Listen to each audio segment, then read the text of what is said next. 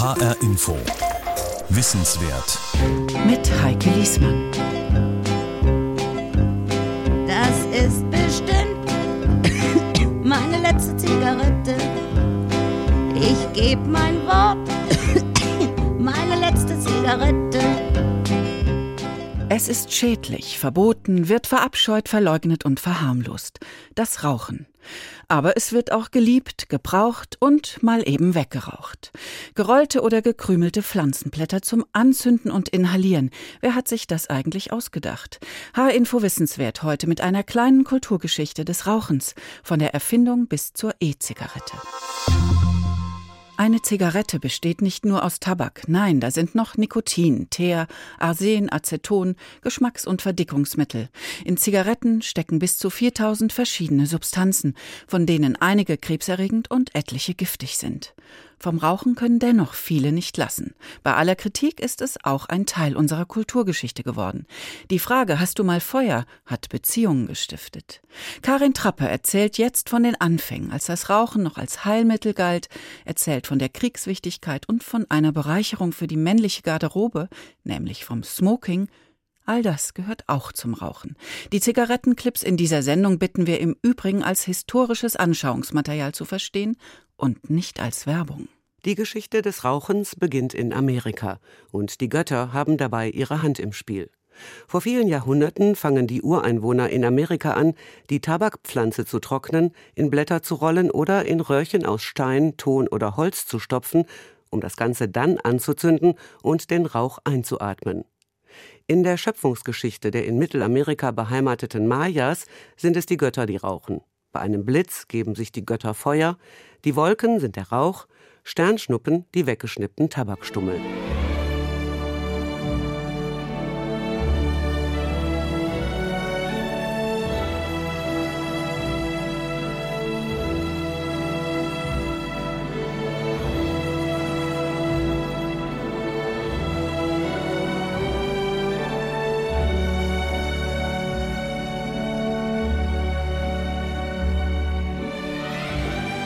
Mit den Göttern im Bunde sind auch die in Nordamerika siedelnden Indianer. Sie benutzen die heilige Pfeife, berühmt geworden als Friedenspfeife.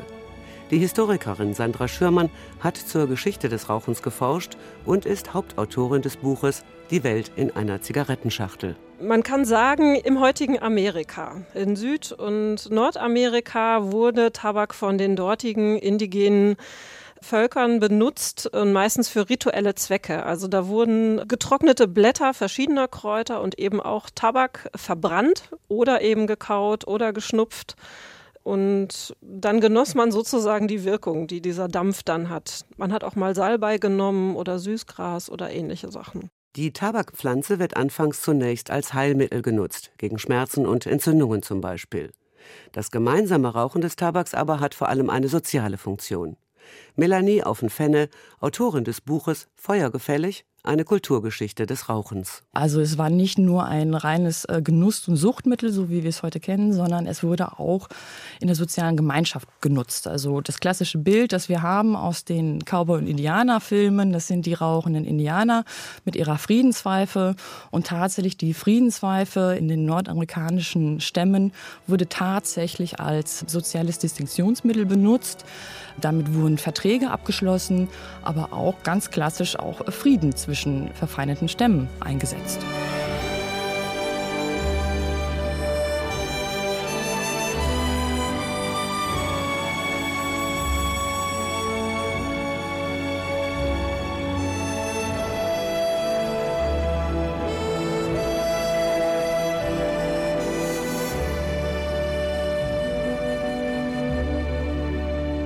In Europa wird der Tabak erst mit Kolumbus und anderen frühen Eroberern des 16. Jahrhunderts bekannt. Als dann die ersten Europäer wieder zurück nach Europa gekommen sind, in den spanischen portugiesischen Hafenstädten ankamen, haben die sich das natürlich ganz klassisch abgeguckt von den altamerikanischen Stämmen und sind sozusagen rauchend durch die Straßen der spanischen Hafenstädte gezogen.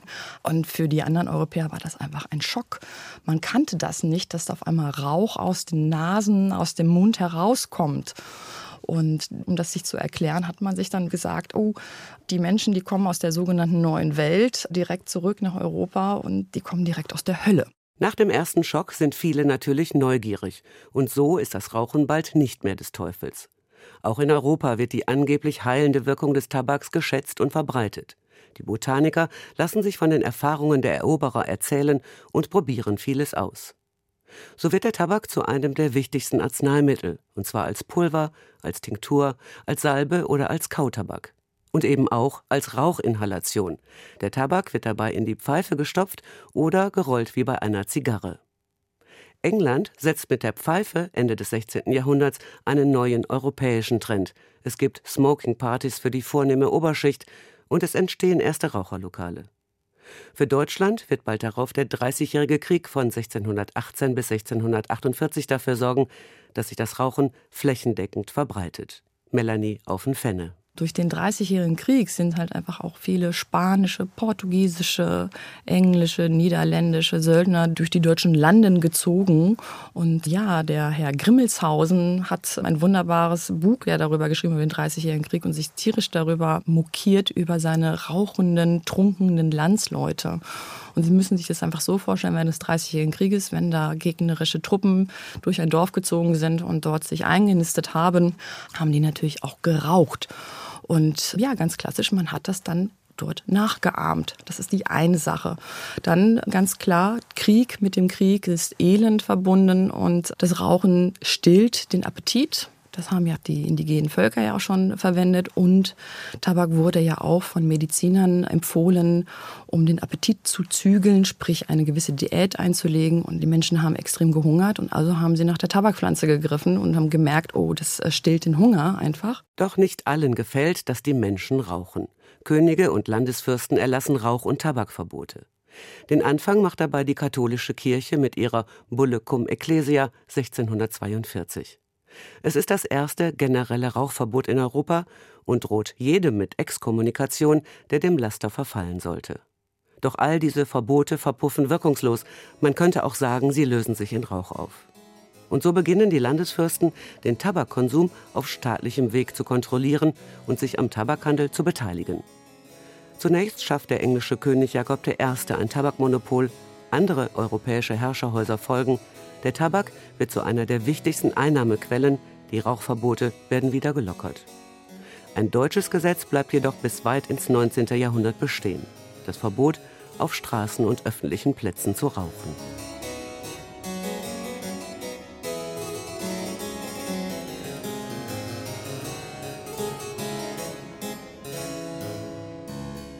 Nun wird also in ganz Europa geraucht. Nur die Franzosen bilden eine Besonderheit. Bei ihnen ist das Tabakschnupfen wesentlich beliebter als das Inhalieren. Und da Frankreich im 18. Jahrhundert als stilbildend gilt, wird es schick zu schnupfen. Doch Moden sind vergänglich. Anfang des 19. Jahrhunderts wird der Tabak wieder geraucht, und zwar mittels Zigarre. Die Spanier haben das Rollen der Tabakblätter von ihrer Kolonie Kuba übernommen. Und das aufkommende Bürgertum entdeckt die Zigarre für sich die Historikerin Melanie Aufen-Fenne. Und was wir Mitte des 19. Jahrhunderts besonders beobachten können, gibt es halt eine starke bürgerliche Liberalisierungsbewegung, die sich gegen vielfältige Formen von Sanktionen gegenüber des Staates gewehrt haben und unter anderem auch das Rauchen an öffentlichen Plätzen, so dass wir wirklich in vielen europäischen Städten in dieser Zeit große Demonstrationen haben, wo die Menschen gefordert haben, dass man wieder an öffentlichen Plätzen rauchen darf, dass die Rauchverbote an öffentlichen Plätzen aufgehoben werden sollte und dahinter steckt im Endeffekt eine demonstrative Auflehnung gegen ja die herrschende Staatsgewalt. Allerdings bekommt das Rauchen jetzt ein Imageproblem.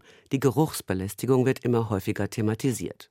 Johann Wolfgang von Goethe wird Folgendes zugeschrieben.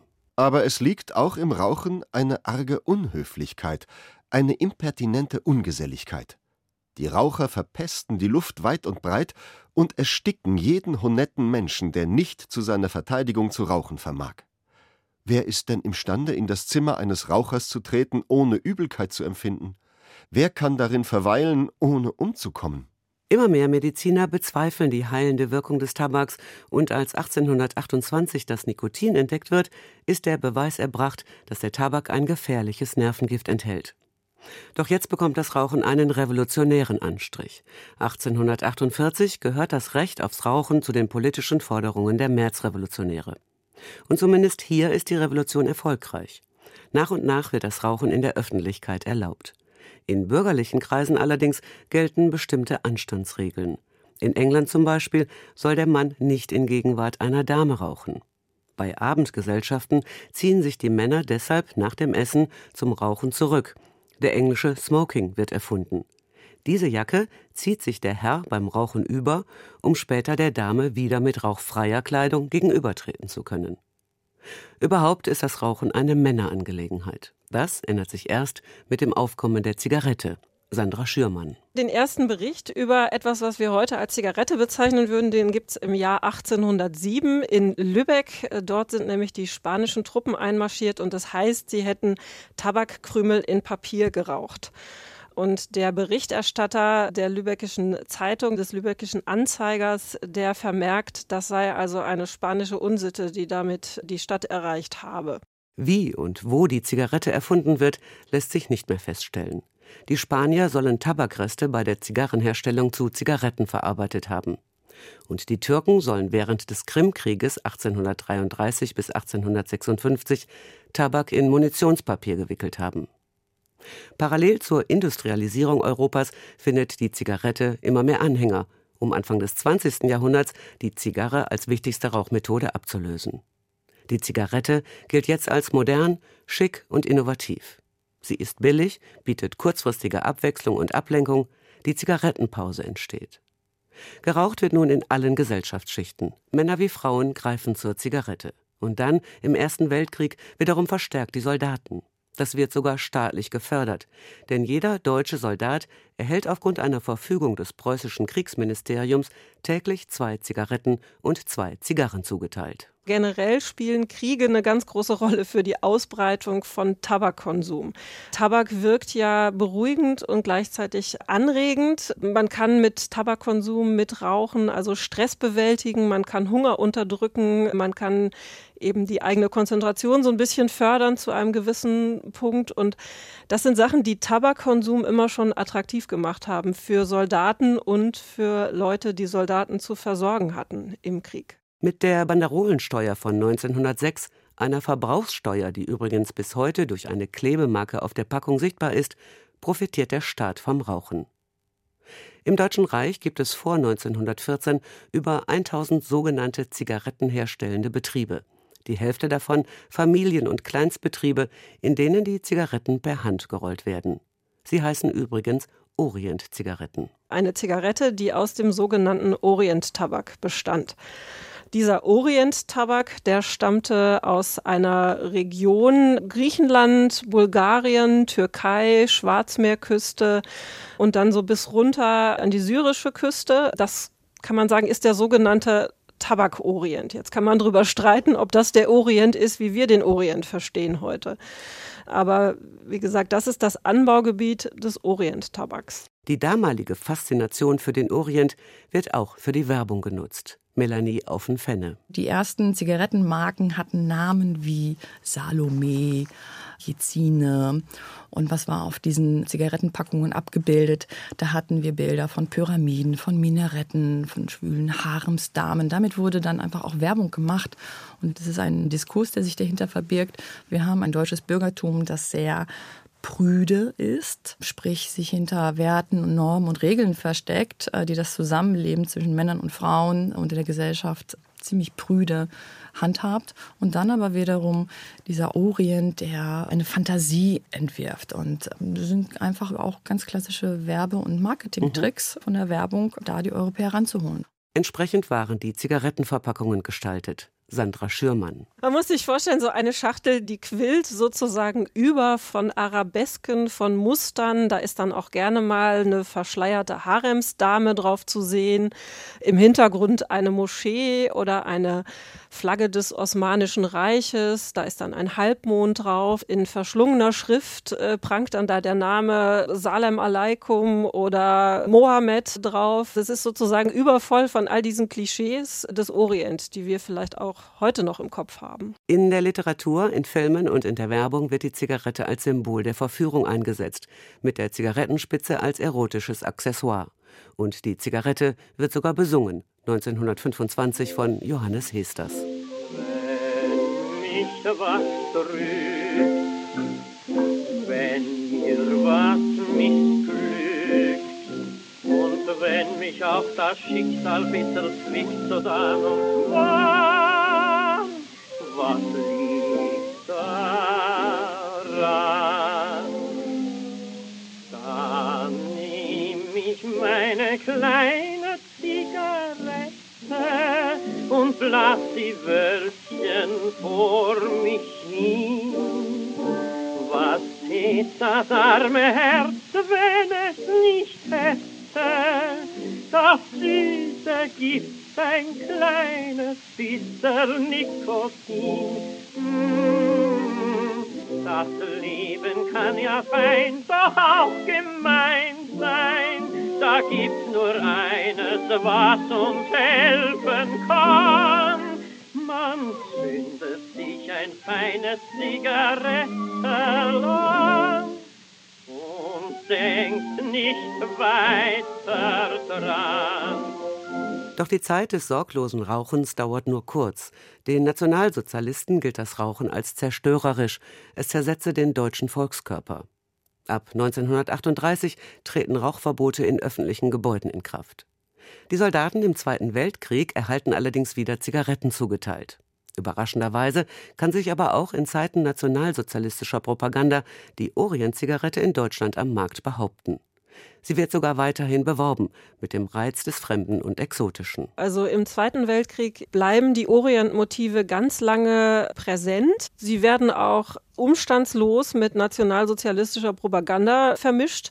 Besonders in den nationalsozialistischen Propagandablättern hat man sehr gerne mit dem sogenannten Salem Ahmed äh, geworben. Das war eine Werbefigur für die Marke Salem, ein Mann mit Turban, der ja so diffus orientalisch-türkisch aussieht und der dann also im völkischen Beobachter die Zigarettenschachteln den geneigten Lesern entgegenreckte. Also da sah man überhaupt keinen Widerspruch.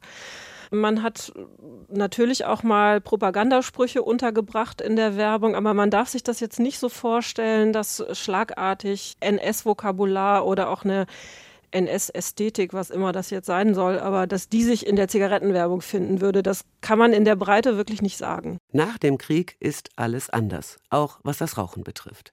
Die bislang weit verbreitete Orient-Zigarette verliert rapide an Marktanteil und es setzt sich die von den amerikanischen Soldaten eingeführte American Blend Zigarette durch. Sandra Schürmann. Richtig populär kann man schon sagen, wurden sie zum einen durch die amerikanischen Soldaten, die sie mitbrachten, die auch das so ein bisschen beförderten, dass die zum Beispiel zu einer sehr begehrten Schwarzmarktwerbung wurden, die amerikanischen Zigaretten. Eine sehr wichtige andere Rolle spielte aber der Marshallplan, der dazu führte, dass amerikanische Ernteüberschüsse an Tabak äh, massiv auf den deutschen Markt gebracht wurden und dass sozusagen die deutschen Zigarettenhersteller man muss schon sagen, gezwungen waren, amerikanische Tabake zu verarbeiten. Und gleichzeitig waren die alten Handelsverbindungen nach Griechenland in die Türkei durch die beginnende Ost-West-Konfrontation auch immer schwieriger und teilweise unterbrochen. Es ist eine Mischung aus beidem. Es ist eine Mischung aus Attraktivität durch Soldaten und Wirtschaftsförderung durch den Marshallplan. Zigaretten werden zur Zweitwährung. Auf den Schwarzmärkten wird mit Zigaretten bezahlt. Die Filmwissenschaftlerin Ines Bayer hat mitgearbeitet an dem Buch Thank You for Smoking, herausgegeben vom Deutschen Filminstitut in Frankfurt. Man handelt mit Zigaretten, man zahlt mit einzelnen Zigaretten, man zählt Zigaretten ab, man reicht sie eher ungeraucht umher, als sie anzuzünden. Und das findet sich in Filmen über jene Zeit immer wieder. Man kann an Rainer Werner Fassbinders Die Ehe der Maria Braun verweisen, wo besonders im Handel mit den amerikanischen Soldaten die einer Frau dann eben auch Zigaretten schenken, also auch eine Geste des Lockens, aber auch der Großzügigkeit, der Besatzermacht gegenüber den Besetzten. Das sind auch Machtbeziehungen, die sich da mit diesem Wirtschaftsfaktor Zigarette zum Ausdruck bringen lassen. Und damit ändert sich allmählich auch die Werbung für die Zigarette. Sie handelt nun von den kleinen Nöten, Sorgen und Alltagsdramen und am Ende gibt es die Belohnung in Form einer Zigarette. Die Werbung für die erste erfolgreiche Filterzigarette im Jahr 1955 erfand das legendäre HB-Männchen, das nach einem Missgeschick wieder in die Spur gebracht wird. Halt! Mein Freund, wer wird denn gleich an die Decke gehen? Greife lieber zur HB, dann geht alles wie von selbst. HB ist eine Filterzigarette, die schmeckt. HB rauchen heißt frohen Herzens genießen. Den Deutschen geht es dank Wirtschaftswunder wieder gut. Sie denken wieder ans Reisen und an ferne Länder. In diese Stimmung passt eine neue Zigarette, die 1958 auf den Markt kommt. Überall in den weltoffenen Städten verbindet sich das gewagte Neue mit dem stolzen Alten zu einem farbigen Bild. Lebendig, großzügig, einzig. Symbol dafür ist Peter Stuyvesant.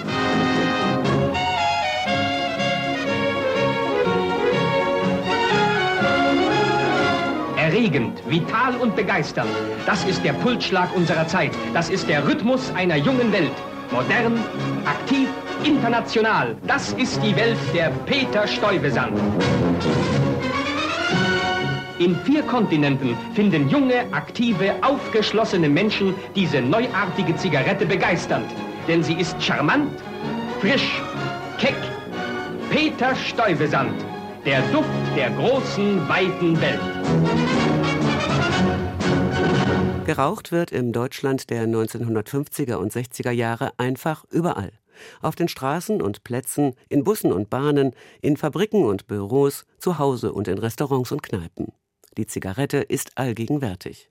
Die Filmwissenschaftlerin Ines Bayer. Also sie wird einerseits äh, wieder sehr alltäglich. Ähm, das Rauchen als gesellschaftliche Konvention wird abgebildet, ähm, sowohl in den Männerrunden, die man kennt, in den politischen Runden, die im Film abgebildet werden, in denen immer der volle Aschenbecher in der Mitte steht, je mehr Zigarettenstummel dort enthalten sind, desto besser, desto fleißiger ähm, sind die Männer offenbar am Arbeiten. Und auch bei den Frauen gehört es zur alltäglichen Geste, zum Ritual. Das Rauchen ist nicht nur gesellschaftlich anerkannt, es gehört sogar zum guten Ton. Die Schriftstellerin Luise Rinser warb 1954 mit folgendem Text für eine neue Zigarettenmarke. Kein anderes Requisit gibt uns Gelegenheit zu derart graziösen Bewegungen wie die Zigarette. Kein anderes Requisit auch gibt dem Manne so hübsche Gelegenheit, der Frau ebenso harmlos wie beziehungsreich und huldigend sich zu nähern, wenn er ihr Feuer reicht. Ein Teetisch und ein Gespräch zu zweien, ohne den blauen zarten Rauch, ist wie ein Raum ohne Vorhänge und ohne Blumen nackt und hart. In Kinofilmen hat die Zigarette eine eigene Sprache. Sie charakterisiert Figuren, sie trifft eine Aussage über die Personen und Befindlichkeiten. Ines Bayer. Und besonders wirkungsvoll ist es bei sehr rauchliebenden Figuren wie den Kommissaren, äh, wenn sie ein Verhör führen und das Gegenüber besonders angespannt ist, sich gerne festhalten würde an der Zigarette. Ähm, Gerd Fröbe als Kommissar Lohmann aus den Mabuse-Filmen kennt man in dieser rauchenden Funktion. Zugleich kann die Zigarette natürlich auch ein Zeichen für Nervosität sein, indem die Hand zittert, indem man sich verdächtig macht dadurch, dass man es nicht schafft, die Zigarette ruhig zum Mund ähm, zu führen. Die Zigarette kann auch für Auslassungen stehen. Die berühmteste Zigarette danach ist sicherlich die in Casablanca, wenn eben das, was zwischen Humphrey Bogart und Ingrid Bergmann passiert, nachdem sie sich leidenschaftlich geküsst haben, nicht explizit im Bild gezeigt wird, sondern in Form einer Einstellung, die dann Humphrey Bogart rauchend am Fenster zeigt. You must remember this. A kiss is still a kiss. A sigh is just a sigh the fundamental things apply as time goes by.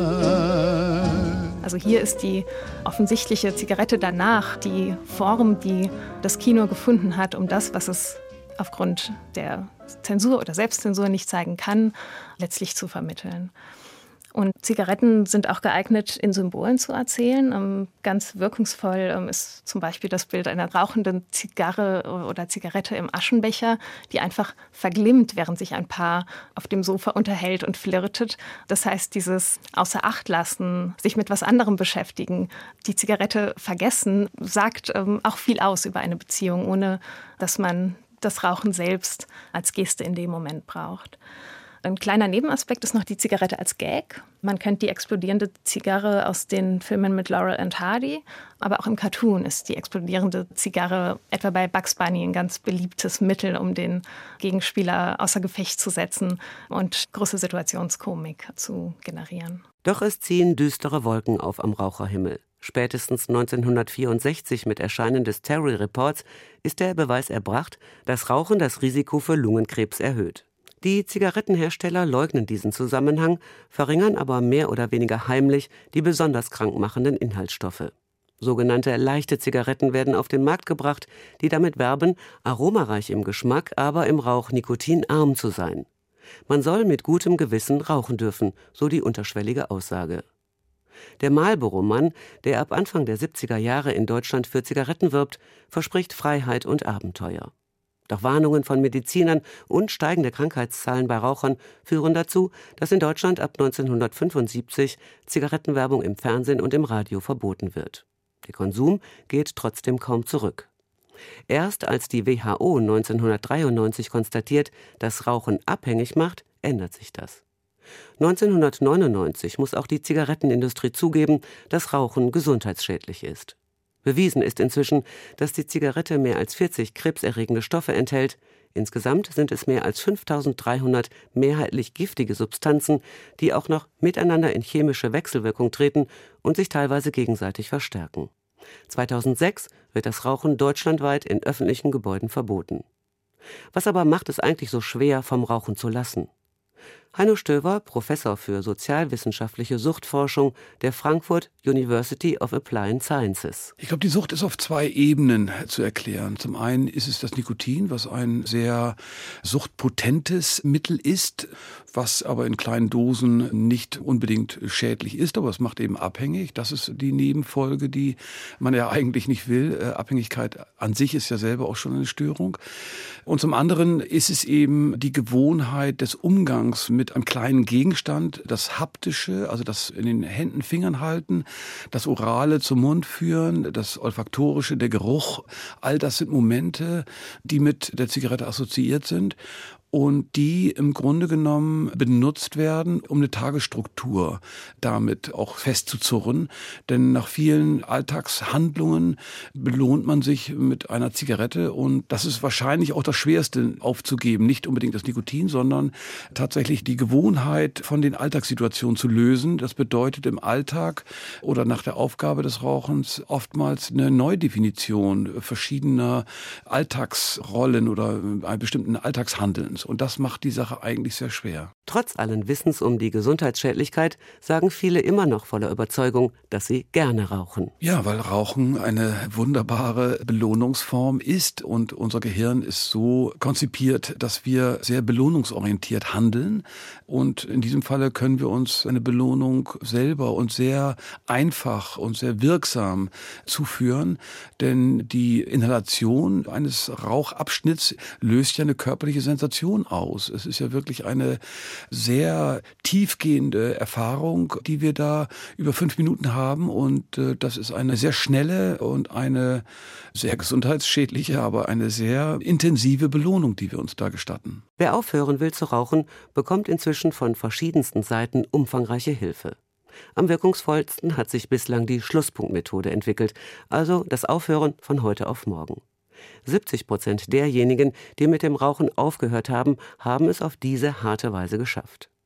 Hilfsmittel wie Nikotinpflaster oder Kaugummi dagegen kommen nur auf eine Erfolgsquote von 4 bis 6 Prozent. Seit ein paar Jahren gilt unter Rauchern und Ex-Rauchern die elektronische Zigarette, also die E-Zigarette, als hilfreicher Ersatz. Hanno Stöver, Herausgeber des Buches die E-Zigarette, Geschichte, Gebrauch, Kontroversen, spricht sich ganz deutlich für die E-Zigarette für aussteigewillige Raucher aus. Das Gesundheitsministerium in England hat gesagt, die E-Zigarette ist 95 Prozent weniger schädlich als die Verbrennungszigarette. Und das ist eine klare Botschaft an all diejenigen, die umsteigen wollen. Die Gesundheitserfolge sind sehr viel besser. Und insofern äh, würde ich die E-Zigarette in Deutschland sehr viel stärker fördern. Allerdings sind in Deutschland etwa zwei Drittel der Menschen der Auffassung, die E-Zigarette wäre genauso gesundheitsschädlich wie die Verbrennungszigarette. Also ein Irrglaube, der von der Politik mit begünstigt und befördert worden ist und der dringend aufgeklärt werden muss. Bei der E-Zigarette, sagt Heino Stöver, seien alle Substanzen bekannt und erforscht. Und der Anteil an den sogenannten Dampfern, so werden die Benutzer der E-Zigarette genannt, steigt auch kontinuierlich an. Ist damit das Ende des Tabakrauchens eingeläutet? Kann es sein, dass möglicherweise bald jegliches Rauchen verboten wird? Aus Sicht der Filmwissenschaftlerin Ines Bayer steht das längst noch nicht fest, denn sie hat bemerkt, dass die Zigarette vielleicht aktuell sogar an Reiz gewinnt, indem man Figuren durch das Rauchen wieder zu widerständigen Charakteren machen kann, indem man das Subversive des Rauchens plötzlich betont, was über Jahrzehnte so nicht bestand, weil das Rauchen einfach anerkannt und alltägliche Handlung war. Und man kann dadurch heute Figuren durch das Rauchen ganz bewusst wieder charakterisieren in ihrer Opposition zu Wellnesswahn und Gesundheits- und Körperkult. In den letzten 500 Jahren hat kaum ein anderes Genussmittel einen so extremen Imagewandel wie der Tabak erfahren. Von einem einstmals vielseitig verwendeten Heilmittel hin zu einem tödlichen Genussmittel. Würde die Zigarette heute erfunden, sie würde wahrscheinlich gar nicht erst zugelassen. Aber ist ein absolutes Verbot wirklich das Beste? Sollte man nicht jedem Einzelnen überlassen, was er mit sich und seinem Körper tut? Halten die Warnungen auf Zigarettenschachteln wirklich vom Rauchen ab? Das Duo Mundstuhl hat sie vertont. Rauchen verursacht tödlichen Lungenkrebs. Rauchen in der Schwangerschaft schadet ihrem Kind. Und was bleibt zum Schluss? Was ich noch zu sagen hätte, dauert eine Zigarette und ein letztes Glas im Stehen. Reinhard May, Gute Nacht, Freunde. Plauerdunst im Wandel, das war eine kleine Kulturgeschichte des Rauchens, erzählt von Karin Trappe. Diese H-Info Wissenswertsendung und viele weitere finden Sie als Podcast auf hinforadio.de und in der ARD Audiothek App. Mein Name ist Heike Liesmann.